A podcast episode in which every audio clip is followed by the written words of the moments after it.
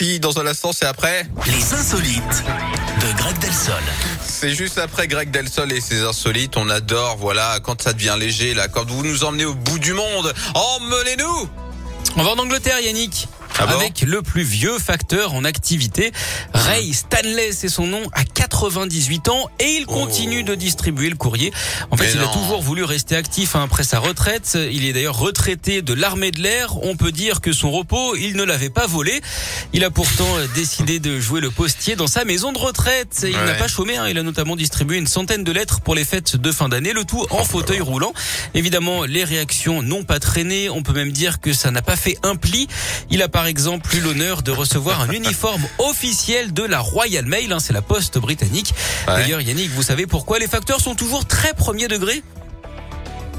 Non, je suis pressé de le savoir. Ah, Parce qu'ils prennent tout au pied de la lettre.